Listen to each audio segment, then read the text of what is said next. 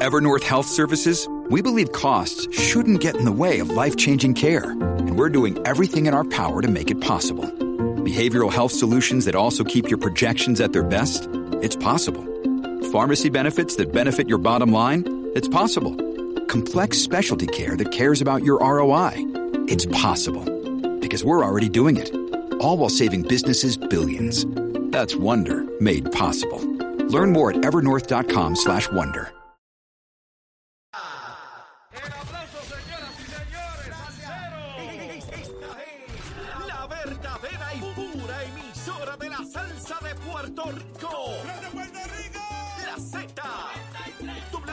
WZNTFM 93.7 San Juan, WZMTFM 93.3 Ponce y WIOB 97.5 Mayagüez. La que representa la salsa en la isla del encanto. De aquí para el mundo. A través de la aplicación La Música Z93. Tu, tu emisora nacional de la salsa.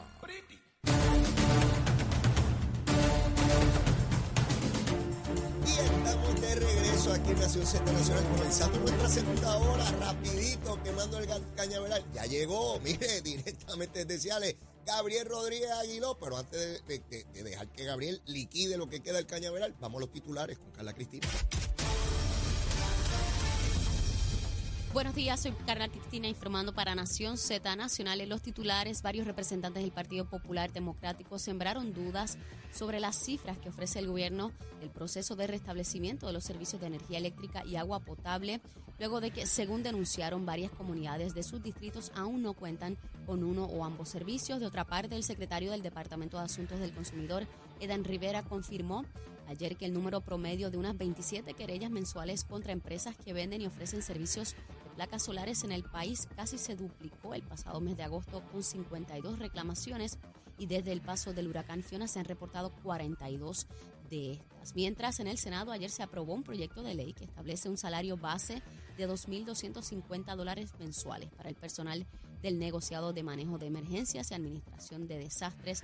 Y en temas internacionales, el gobierno de Estados Unidos anunció ayer una nueva entrega de 625 millones de dólares en ayuda militar a Ucrania, un paquete que incluye munición para artillería, vehículos blindados, sistemas avanzados de cohetes, que muchos dicen que están ayudando al país a ganar terreno en su guerra contra Rusia. Y de otra parte, la comunidad internacional solicitó ayer una tregua en Haití que permita la distribución de los combustibles y bienes necesarios ante la crisis humanitaria que sufre el país tras el bloqueo por parte de grupos armados a la principal terminal petrolera. Para Nación Z Nacional les informó Carla Cristina. Les espero en mi próxima intervención aquí en Z93. Somos, somos una mirada fiscalizadora sobre los asuntos que afectan al país. Nación Z, Nación Z. Por Z93, somos su noticia. Vamos arriba, vamos arriba aquí en Nación Z Nacional, mis amigos. Mira, no tienen en pantalla ahí el fogaje ese, Raúl. Ponte el fogaje ese ahí en pantalla para que la gente vea cómo yo quemo el cañaveral, bendito. Ya, no se ve ya cómo se quema.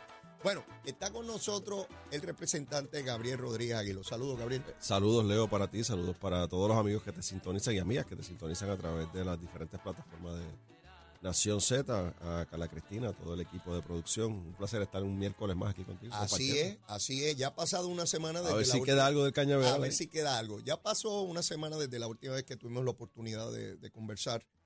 De allá para acá, en términos de recuperación en tu distrito, ¿cómo andan las cosas? Eh, bastante bien. Sí. Tengo que decirte bastante bien. El, el equipo de Luma está bien activo Ok. en Ciales, que más bien es lo que nos queda por, por la dificultad que hay de ciertas líneas. eh, Esa es la zona más montañosa y al sur de tu distrito. correcto. Correcto. Y, y es bastante complicado las, las áreas que nos quedaban en cerca de Frontón, eh, partes de Cordillera, partes de Cialitos. Esos son barrios bien a la montaña, ok. eh, o sea, bien hacia el sur. Eh, y obviamente, pues, eh, mucha complejidad para llegar, complejidad para atender las líneas, eh, pero se está haciendo y está bastante, bastante adelantado. ¿Sectores grandes sin energía o bolsillos como estaba So- yo ayer? eh, te- en- hace como varios días atrás tenemos barrios, con sectores completos, Completo. ya eso se ha ido eh, disminuyendo. Y son áreas, ¿verdad? Que quizás tenga un cable aquí, un, un desperfecto allá. Ayer se pudo conectar la escuela Elis Ramos en Barceloneta, una escuela elemental, que tenía un desperfecto eh, en una de las... Era en, en el punto entre Luma y la escuela y edificios públicos. Ok. Y tengo que decirte que, que trabajaron en conjunto de forma excelente la gente de Luma con la gente de edificios públicos. Bueno y- escuchar eso. y se pudo energizar eh, la escuela. La alcaldesa también colaboró con un troscanasta que hacía falta para poder llegar al, al área. Así que todos trabajaron en equipo y se pudo conectar la escuela. agua, Gabriel. ¿Cómo están en agua? No, el agua, el agua nosotros por turbidez, muchas veces el problema que tenemos en el, eh, hay varios problemas, ¿verdad? Si hablamos del distrito, Ajá. hablamos del distrito, yo tengo a Barceloneta y Manatí que sobre el 70% se nutren, eh, de- o se suplen, perdón, del, del supertubo, del superacueducto. Si hay algún problema con el superacueducto, se refleja en esas comunidades. Mientras eso no falla, no tenemos problemas mayores. Así Mm. que está bastante estable. En cuanto a Florida, pues todo es de pozo, excepto un área que también es del superacueducto, así que el, el área de, de como siempre que hay energía, hay agua, pues es de pozo. Y en el caso de Ciales es bastante diverso, tenemos un problema, pero es un problema ya histórico. Eh, es la comunidad del barrio Pozas de Ciales. Mm. Debe estar alguien escribiendo por ahí en las redes. Mm. El barrio Pozas de Ciales, ese, ese barrio, el, el- el agua nos viene del, del, del sur, del sistema de acueductos del sur, de Orocovi.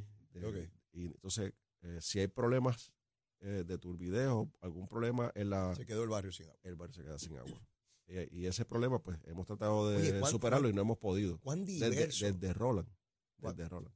cuán diverso es nuestro sistema para suplir agua a las comunidades? Sí, de, de eh, tantas alternativas distintas. En un mismo pueblo yo, yo tengo pozo, tengo, eh, se nutre de río y, y del superacueducto. O sea, estamos hablando de que, de todo, de todo. Wow.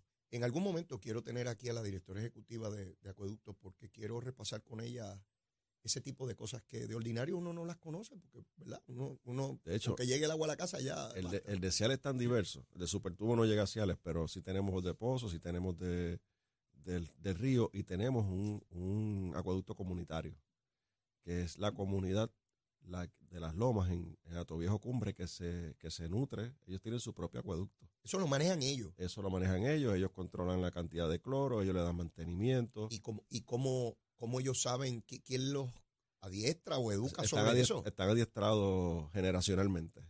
Ellos, ¿Cómo es eso, Gabriel? sí, ¿Cómo sí, sí. Bueno, porque es un Eh, acueducto. lo co- aprendí de mi abuelo. es un acueducto comunitario. Hay, hay un grupo que se encarga de ese acueducto. Ajá, Ellos se suplen a través del sistema de líneas, bombeo con líneas. eh, tienen un sistema energético, o sea, le llega la, la- la corriente, ¿verdad? La Ajá. energía de Luma. Se activa la bomba y suple a 126 familias. Wow, tengo que ir a ver eso. Yo, ver yo eso. recientemente, hace un tiempo atrás, asigné, asigné cerca de casi 4 mil dólares para reemplazar unas líneas de ese Ajá. sistema y recientemente le asigné 35 mil dólares aproximadamente para instalar contadores en las casas. O sea, que ellos van a tener contadores en su sistema independiente. Y hay las garantías de, de la calidad de esa agua, Gabriel. Ellos se encargan de eso. Eh, acueducto no puede intervenir con, con ese acueducto, es totalmente independiente. Tengo que irlo a ver. Tengo que... Mira, dentro del chinchorreo ese que vamos, que estamos preparando, tenemos que ir a visitar este, ese lugar y ver yo, cómo, yo te dije cómo- ya que me, opera. yo, yo te dije ya que me apunto. Sí, no, no, yo y sé. Estoy dispuesto a darle asesoría gratuita a, Mira, Carla. Cristina, Carla Cristina, que es una desobediente civil por naturaleza, Sí, lo sé. este, eh, eh, ya la veo, un dije- sin capota. sí, sí, no, olvídate de eso. Eh, eh, nos dijo que hay que hacer y que una avanzada antes del chinchorreo oficial para determinar ruta, este lugar ahí, y es toda que, la cosa. ahí es que es válida mi asesoría. Ah, ok, vale, ahí, Ahí, es. Así que, sí. Carla, ya sabe que Gabriel tiene que estar en esa primera avanzada. Tienen Mira que es el decidir, otro tiene- tigre la primera decisión que tienen que tomar es si van a la montaña o van a la costa. Vamos a empezar por ahí. Empezamos de allá para acá porque bajamos por gravedad. No, por eso, pero te tienes que decidir porque se puede hacer un buen chichorreo por la costa Ajá. o un excelente chichorreo Bueno, por la ya, montaña. ya eso lo examinaremos en, en esa cosa que vamos a hacer. Mira, Gabriel, eh, el asunto de la Jennifer Granholm, que es la secretaria de Energía de los Estados Unidos, el presidente de los Estados Unidos le ha designado atender eh, o reforzar los esfuerzos que se están haciendo para, para reconstruir el sistema de, de energía eléctrica. De primera mano no queda claro cuál es el rol ni cómo van a interaccionar las distintas entidades que están bregando con esto. Eh, a mí, a mí me agrada, ¿verdad?, que, que añadan a una funcionaria del relieve de esta en el esfuerzo y los recursos que ella pueda traer. También me agrada que, que, que fue política, fue gobernadora de Michigan. Eso le da una perspectiva distinta a un funcionario que meramente ve esto como una ejecución.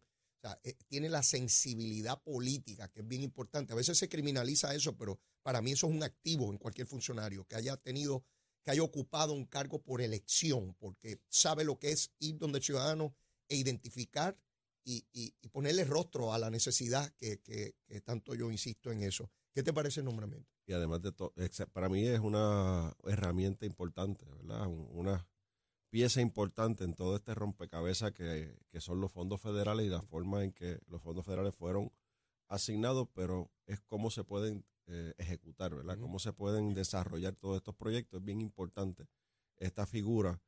Y en, dentro del análisis que tú haces sobre esta figura, de esta persona, ex, ex gobernadora, es que también conoce los trámites burocráticos de, los- de los gobiernos y tuvo que haber intervenido en algún momento con agencias federales para abogar por, por su pueblo, ¿verdad? Claro. Por, por- por su estado. Y, y eso le da una perspectiva importante de dónde está Puerto Rico y quizás por qué estamos donde estamos con los fondos. Y a veces la gente dice, pero es que yo no veo que se instale un poste, no se instala una torre, no se, no se cambian las plantas de generación. Eh, no vemos nada. Bueno, porque eh, se requiere un trámite burocrático que la toma de decisiones no es Josué Colón, no es Luma, necesariamente. Ellos participan en el proceso, pero es el negociado de energía junto a la Junta de Supervisión Fiscal también. También. Así que esta, esta figura es una exgobernadora, es una jefe de gabinete, tiene una instrucción directa del presidente para que se ejecute el, el los proyectos de transformación energética y de restablecer el sistema. Eh, y la palabra que usó el presidente, resiliente, eh, allá en Ponce. Yo creo que es importante esta figura. Eh, así que yo lo la recibo con los brazos abiertos. Eh, creo que es la persona que hace falta para que se mueva la máquina, el que va a darle impulso a la máquina para que se, pueda, eh, se puedan ver todos estos proyectos. Yo estuve en Ponce, eh, en lo del presidente, y ahí conocí a este señor eh, Torres Placaje. Sí, ese es el representante del consumidor ante la Junta de Gobierno de la Autoridad de Energía y él se me acercó, estuvimos conversando en varios, varios asuntos energéticos, eh, pero en la conversación que tuve con él, para mí fue algo bien importante él cuando él me dijo, el sistema energético de Puerto Rico, la gente piensa que se puede transformar en 18 meses o en 24 meses, Mm. y eso no va a ocurrir. 18 meses o 24 meses tú puedes construir una casa. Eh, Él te dijo eso a ti. Él me dijo eso a mí. Él me dijo, "Ese- esto, va, esto toma sobre 8 años, de 8 a 12 años. Así que eh, eso es la persona que está allí, Mm. que ha sido bastante fiscalizador y que ha traído a la discusión pública varios asuntos importantes en el, eh, sobre el asunto energético. Ha levantado su voz, ¿verdad?, desde su perspectiva en contra de, de varias iniciativas o, o de varios proyectos, pero me llamó mucho la atención que él, que es un ingeniero de sobre treinta y pico de años, me dijo, en el- ingeniero eléctrico que conoce mucho, porque me- honestamente hablamos muchos temas energéticos, eh, decirme a mí que estos proyectos van a tomar más de, de 8 o 12 años, pues es importante, ¿verdad? Porque nos pone la perspectiva a nosotros de qué tenemos que hacer con las plantas que tenemos hoy ahí. Yo te escucho eh, que él te planteara eso a ti. Yo lo he visto en distintas comparecencias públicas y eso yo no se lo he escuchado a él. Te lo dijo a ti privadamente, pero públicamente yo no, por lo menos yo, ¿verdad? Si lo ha dicho. Yo no lo he escuchado decir eso. Porque más bien él está envuelto en lo de si el aumento o... o- Lo, lo que eh, pasa es que la responsabilidad es enorme Claro. y uno tiene que informar al pueblo con la verdad. Y eso es importante que el pueblo lo sepa, porque la entrevista de Jaramillo que estuvimos discutiendo la semana pasada, donde él le dice En el Eh, 2016. en el 2016 que, que, que la UTIER necesitaría cinco años para poner el sistema donde debe ser. Sin embargo, él le pide a Luma que en solo meses arregle las cosas En por la días, politiquería. en días, en días. Exacto. Eh, esa es la tragedia de la discusión pública. Cuando nos sinceramos y decimos lo que verdaderamente pensamos y cuando jugamos a la política con el dolor humano. Y eso es lo que yo no tolero. Porque yo he visto a ese- este señor haciéndole mil imputaciones a todo el mundo, cuando yo creo que la responsabilidad de él es de manera sosegada eh, plantear, obviamente desde su punto de vista y su experiencia, porque, por ejemplo, yo no sé nada de energía, él, él es ingeniero, yo no soy ingeniero. Eh, llevar sosiego, no porque le quite urgencia a las cosas, es porque lleve la información como es, porque no es lo mismo, Gabriel, que alguien me diga a mí que esto ya se debió haber arreglado hace tiempo, o que se arregla en un año y medio, porque si no ocurre me va a desesperar. Y yo creo que me están cogiendo de tonto a que me digan, Leo, toma una década y tiene esta fase. Claro. Y eso es lo que tenemos que velar a cualquier gobierno y a cualquier Y esa, gobernante. y esa fue la conversación que tuvimos, porque hablamos de, de lo que se- de los reclamos que está haciendo Josué Colón Ajá, a nombre de la autoridad de que se le autoricen ajá, proyectos para la transformación de varias unidades a gas natural. ok. Esa transformación, según la conversación que tuve, se proyecta que llegue al 2030. Ya.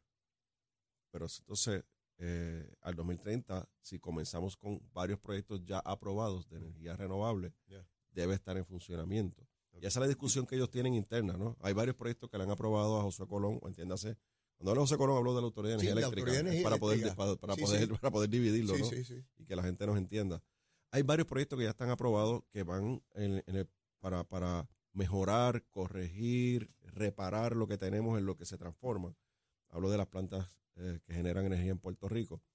Pero ciertamente, pues, esta conversación tiene que darse. Tiene que darse públicamente. Sí, sí. Y hablar, como tú dices, las cosas como son. Las que son. Como, como tú hablabas ahorita, que tú decías, bueno, si se me llega la luz en una hora, pues una hora. Pero si me dicen que es una semana, pues yo me preparo para una semana. Claro.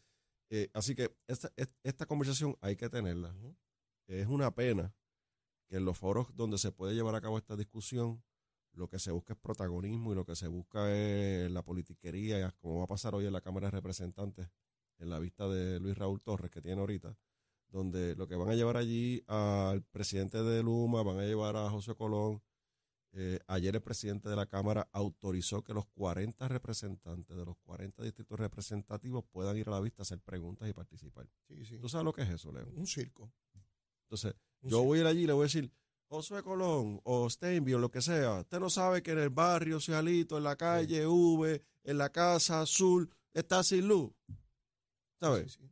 El espectáculo. Y porque ayer lo hicieron en el hemiciclo, tú sabes. Entonces me decían, tú no vas a hablar. Y yo, ¿qué voy a contestar eso? Tú sabes, porque se fueron allá, eh, pero la representante, por ejemplo, de un distrito, y allá dio un, una radiografía de lo mal que está el distrito.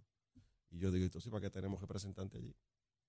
Sí, sí. Eso es como el jefe de agencia que va donde el gobernador y le dice, mire, gobernador, tal cosa está mala. Y el gobernador lo mira y le dice, pero para eso te nombré, para que tú lo Claro, cambies. Que tú exactamente. me vas a traer por problemas tengo yo. Exacto. O sea, cuando uno va donde un gobernante, yo aprendí hace muchos años, tú le puedes ir a decir que hay un problema, pero le tienes que llevar la solución. Y no, no solamente eso, decir que tú estás dispuesto a, a resolverlo. claro. Pero decirle al gobernador, mira, ahí está el problema. está así". Ajá, no me diga, no me diga. ¿Y para qué rayo te pusimos Pues más o menos eso es lo que pasó ayer. Y hoy vas a ver el espectáculo allí, eh, en un foro que, que puede ser importante para discutir estas cosas, para que se sienten allí, este, Torres Placa, este, eh, todo el mundo se siente allí y, y puedan hablar de cuál es la proyección real. Si Torres Placa dice públicamente que eso tarda de 8 a 10 años, tú sabes lo que va a hacer sectores de opinión pública, decir que está vendido con el gobierno y que en vez de ponerle presión lo que hace es eh, eh, darle la pata a la lata y entonces él queda en el ridículo. Él tiene que ir a la estridencia de la gritería para que sectores de opinión pública antigobierno digan que es tremendo porque crea desasosiego.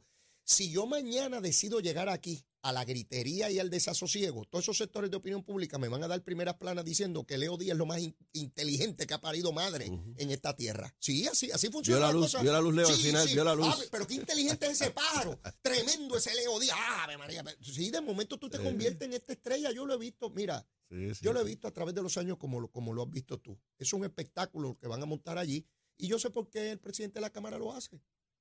Para quedar en gracia con todos esos muchachos que voten a favor de él. Porque esos muchachos no entienden la naturaleza de esto. Y ellos se creen que ese segundo de fama de decir que en el barrio, sabemos los barrios que no hay luz. Y sabemos también por qué no hay. Porque pasó un huracán y se dañó la infraestructura. eh, y, y- y- y ellos entienden que con eso ganan puntos políticos.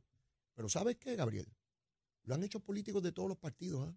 No vamos a decir ahora que son solamente los No, no, no, sí, En el pasado ha habido PNP que sí, también lo hacen. sí, claro. Porque es la naturaleza de- del político con poca capacidad Y ha habido gente de poca capacidad en todos los partidos políticos, que eh, genio no, no es una gran oportunidad para tener un espacio y ocuparlo Oye, espacio, ¿no? eh, una- y que te escuchen. Las mesas redondas esas que llaman, no, y ahora, y, oye, y ahora con las redes sociales tú haces un live mientras estás hablando y tú eres el checha de la película. Exactamente. Sí, sí. Eh, ¿Cómo poner a todos estos sectores? A mí me encantaría ver una discusión que sea promovida por una entidad educativa, donde lleven al presidente de la, del negociado de energía, que lleven a Josué Colón, a una persona con conocimiento también de Luma, Torres Placas, sectores de la empresa privada con conocimiento y lo sienten y haya un- una especie, de- no, no debate, yo no, un foro Claro. y que pueda cada cual hacer sus proyecciones y que podamos ver el intercambio y personas como yo que no sabemos un pepino de eso, podamos tener una aproximación inteligente e informada sobre, sobre la situación. A mí me encantaría ver eso, pero nadie lo promueve porque Pero- lo importante es la gritería. Pero fíjate que en la Cámara de Representantes o en el Senado, en las comisiones, tú puedes,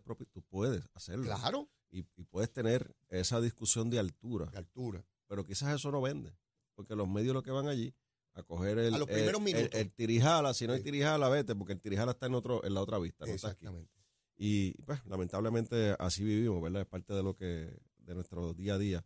Pero ciertamente es una gran oportunidad en este momento para eh, volviendo al tema original, eh, esta eh, funcionaria federal que va a llegar a Puerto Rico y va a lograr, que espero que logre la coordinación y la ejecución de los proyectos que tanta falta hace. Yo eh, he visto a través de los años, eh, cuando se conforman grupos de esta naturaleza con distintas jurisdicciones, si, si no hay un ente que tenga la batuta, como decimos, y coordine, los esfuerzos a veces sencillamente se neutralizan. Yo creo que, yo creo que la- el, el resumen, el briefing que dicen que le dieron al presidente Ajá. sobre la situación de la transformación energética en Puerto Rico, eso fue una de las cosas que identificaron.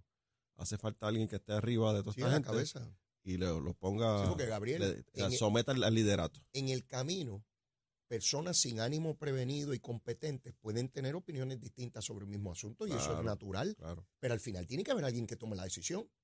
Esta posición es buena y esta también es buena. ¿Quién toma la decisión de cuál, por cuál camino nos Sí, o, vamos? o- o cuál, o, cómo lo- o cómo las unimos. O- O, Exactamente. buscamos los puntos de consenso. Eso, le eso falta un líder. Exactamente. Creo que esta persona es el líder.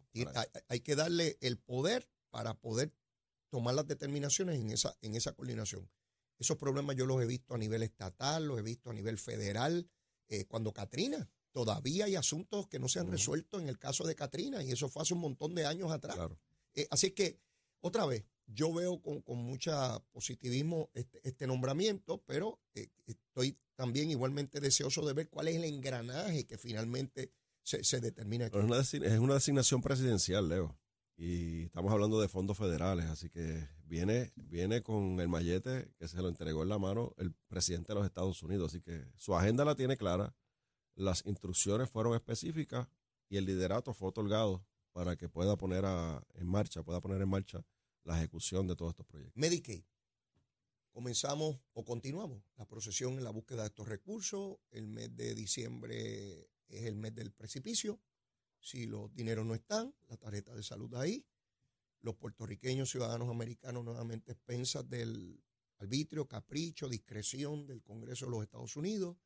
Vemos al liderato político puertorriqueño de camino a Washington.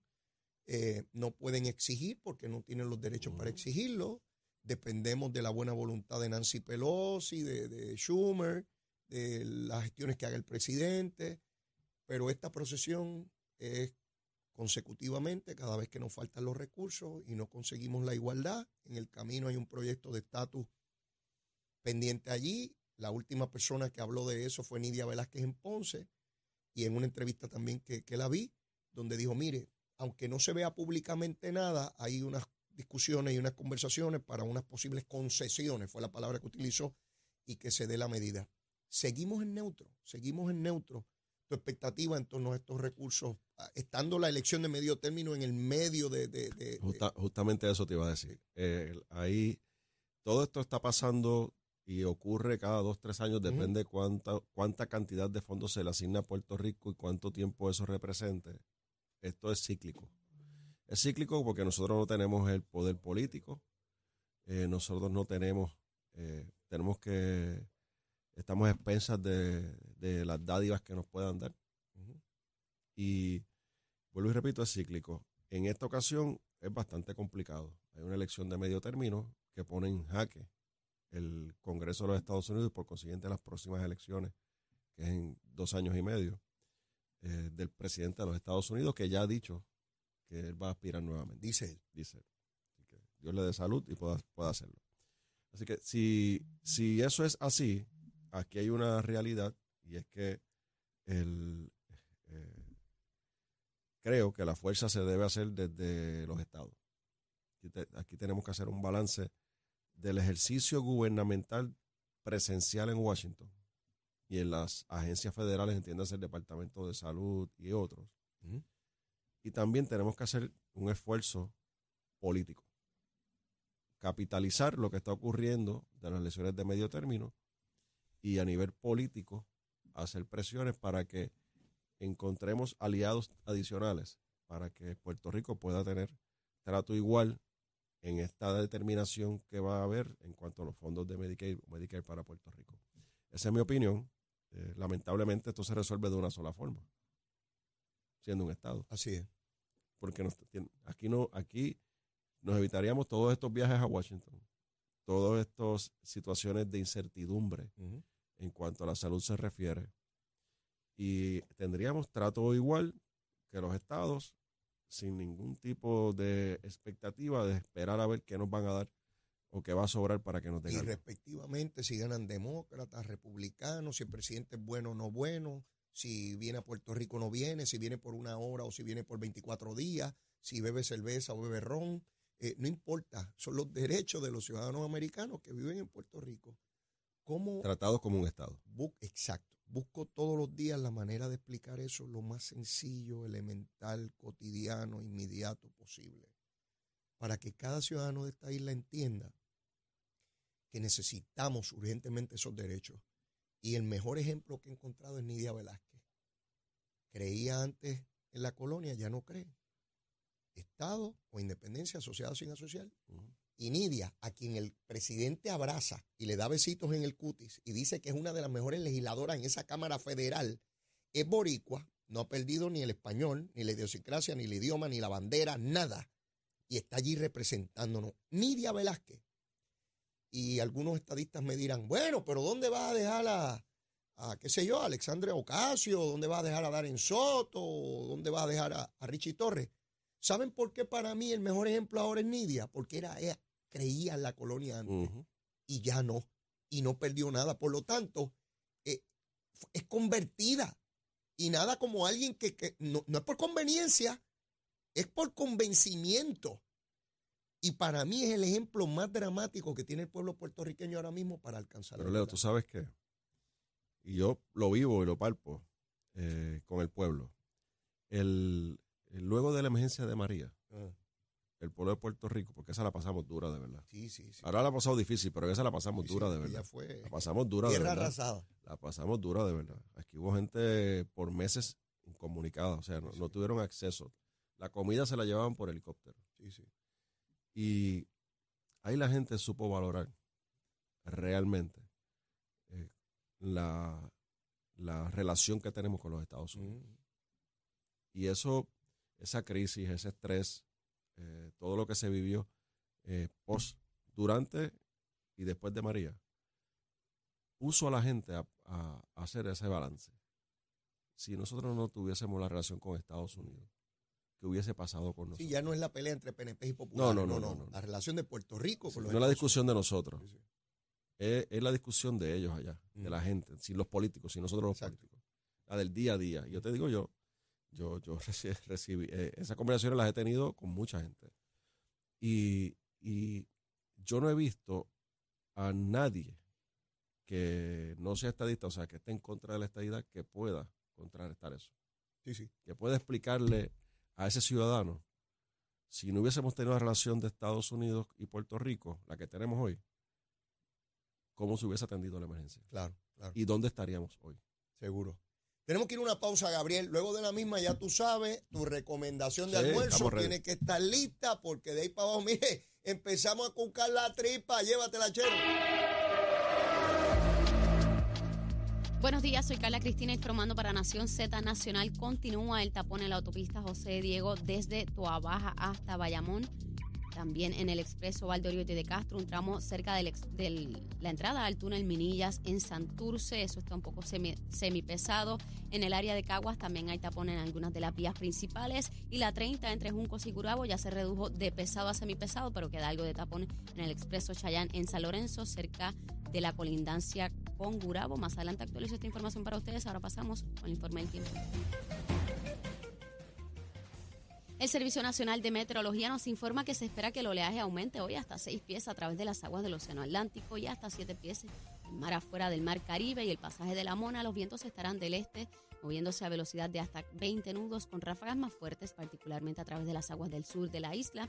Además, existe un riesgo moderado de corrientes marinas en la mayoría de las playas, incluyendo las islas municipios de Vieques y Culebra. Más adelante les hablo sobre qué esperar del clima hoy para Nación Z Nacional. Se informó Carla Cristina. Les espero mi próxima intervención aquí en Z93.